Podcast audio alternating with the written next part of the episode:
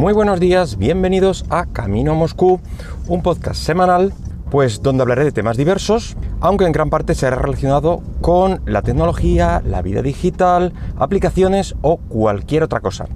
Este es el podcast número 118 del miércoles 4 de diciembre del 2019. Y hoy vamos a hablar de qué hacer cuando tienes eh, ciertos programas que necesitas, pero no existen o no existe la versión en Linux. En principio, pues este podcast eh, solo puede interesar a usuarios de Linux que tengan esta problemática, o bueno, bien curiosos que están pensando en la migración a, este sistema operativo, o también usuarios o entusiastas de, Windows y de Mac, pues viendo cómo, nosotros, usuarios de, Linux, pues lo pasamos mal. En principio tenía la intención simplemente de ser, eh, bueno, pues algo así como una simple queja, como el que pone un tuit en plan Soria existe, o como ese viejo que le grita a las nubes mientras agita el puño. Pero bueno, luego he pensado en, darle un poco un enfoque, ser un poco constructivo y que tendría más sentido pues buscar posibles soluciones por si a alguien le llegan a ser útiles. Pero empecemos por el principio. Todo empezó cuando adquirí una nueva cámara fotográfica eh, por el fin de semana este de locura consumista que hemos tenido. Ya, ya estaba pensando en comprarla, así que cuando vi la oferta adecuada, pues, eh, pues eso. En concreto fue un modelo mirrorless de la marca Olympus, ya digo, buen precio y tal, por ahí no hay, ningún problema. Eh, evidentemente, como prácticamente todas las marcas, tiene uno o varios programas para gestionar la biblioteca de fotos. Bajar los RAWs, retocarlos, hacerles el revelado digital que llaman, etc. A mí, aparte mm, de, este programa de visualizar y organizar las fotos o la biblioteca de fotos y tal, pues no me interesa, nunca, nunca los he utilizado, mm, me parecen muy recargados, eh, en fin, de otras marcas eh, ya tenía alguno de este estilo y ya digo que no, que no eran de mi interés. Y si necesito retocar eh, los RAWs que saque de la cámara, pues puedo utilizar el RAW Therapy, que es multiplataforma y funciona lo suficientemente bien, por lo menos para mí. Quizá para un profesional se quede totalmente corto y, no le sirva como él suele trabajar, pero para mí es más que de sobra. Pero el problema viene cuando este programa, eh, a este programa le han metido también la, la actualización de firmware de la cámara y de los objetivos. Bueno, aunque no lo hubieran metido eh, dentro de este mm, software y hubiera estado en una aplicación aparte, seguramente solo existiría para Windows eh, y como mucho para, para Mac. Porque sí, ahora eh, las cámaras y objetivos pues también se pueden actualizar y siempre intento tenerlas en últimas versiones, bueno, pues que corrigen pequeños fallos o, incluyen más características. Bueno, y aquí el problema no es tanto Linux, mm, ya que no depende de la comunidad el tener o no el software disponible, sería algo de, la propia compañía, en este caso Olympus, ya que el software en sí es propietario.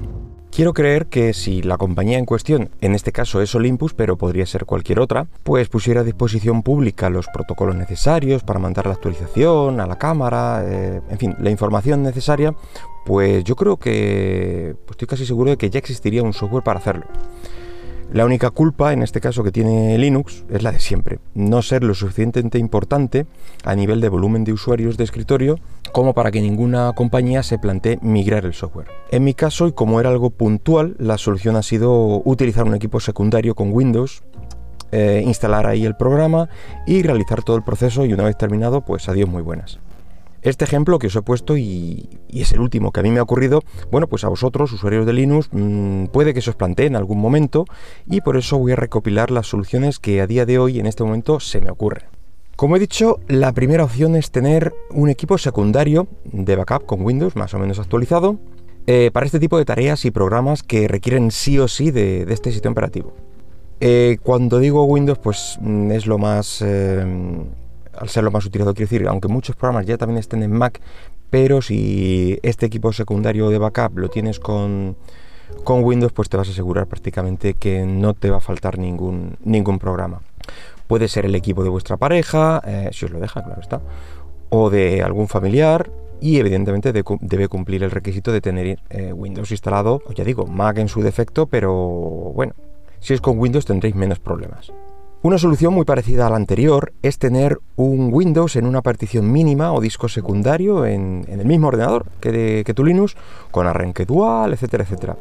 Esto puede resultar muy cómodo en algunos casos, pero requiere de más cuidado y experiencia a la hora de, actualizaciones, reinstalaciones, etcétera, etcétera. Porque siempre que, mm, que tanto uno como el otro sistema operativo eh, que están a la vez se, actualizan en ciertas versiones importantes, pueden llegar a tocar el, tema del arranque.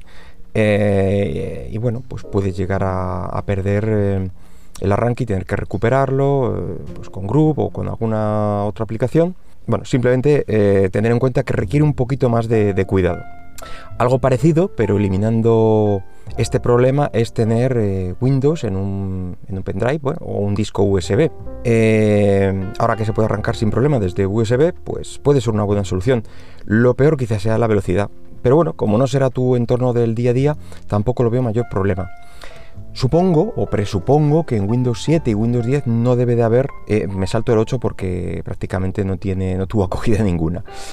Como digo, en estos dos sistemas supongo que no habrá ningún problema. Me parece que en el 7 sí me suena haber visto por ahí una aplicación que hacía eh, un pendrive con un Windows en un USB y que se podía arrancar, etcétera, etcétera. Con versiones anteriores seguro que lo, he visto, o sea, con un, no sé, no sé si era con un XP, eh, pero yo creo que con el 7 también estaba. Entiendo que con el 10 tampoco tiene que haber muchos problemas. Otra solución similar es eh, virtualizar Windows dentro de tu Linux con software tipo VirtualBox. Y bueno, gracias a que los chips modernos tienen mucha ayuda para la virtualización, pues podemos tener un Windows sin demasiados problemas.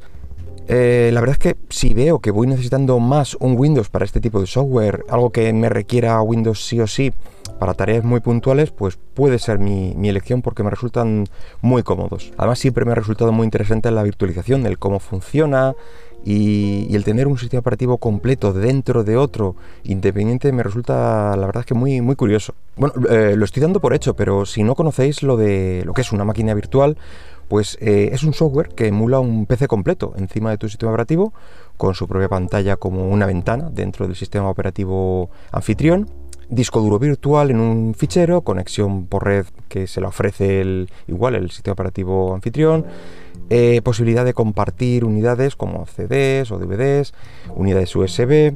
Suele funcionar bastante bien, aunque en algún caso puede encontrar algún problema puntual, pero no suele ser habitual, así que suele ser una, opción bastante buena. La última solución que, se me ocurre, aunque puede haber alguna otra en la que no haya caído, es utilizar alguna de las implementaciones eh, de las interfaces de programación de Windows que existen para Linux.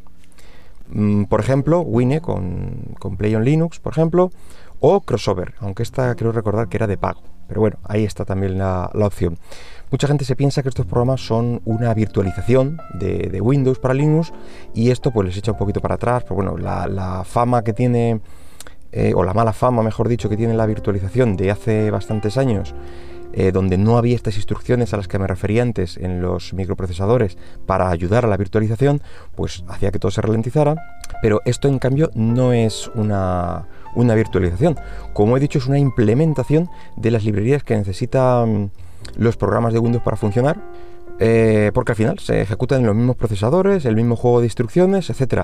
Solo faltan, que no es poco, las, librerías que facilita el sistema operativo, eh, en este caso Windows, eh, bueno, pues todas las capas que te ofrece y ya dependiendo de si es o de qué tipo de, programa sea, pues las DirectX o acceso al, hardware, pues todo eso es lo que Linux con estos programas mm, debe emular, bueno, debe mm, implementar y así es como, como lo hace.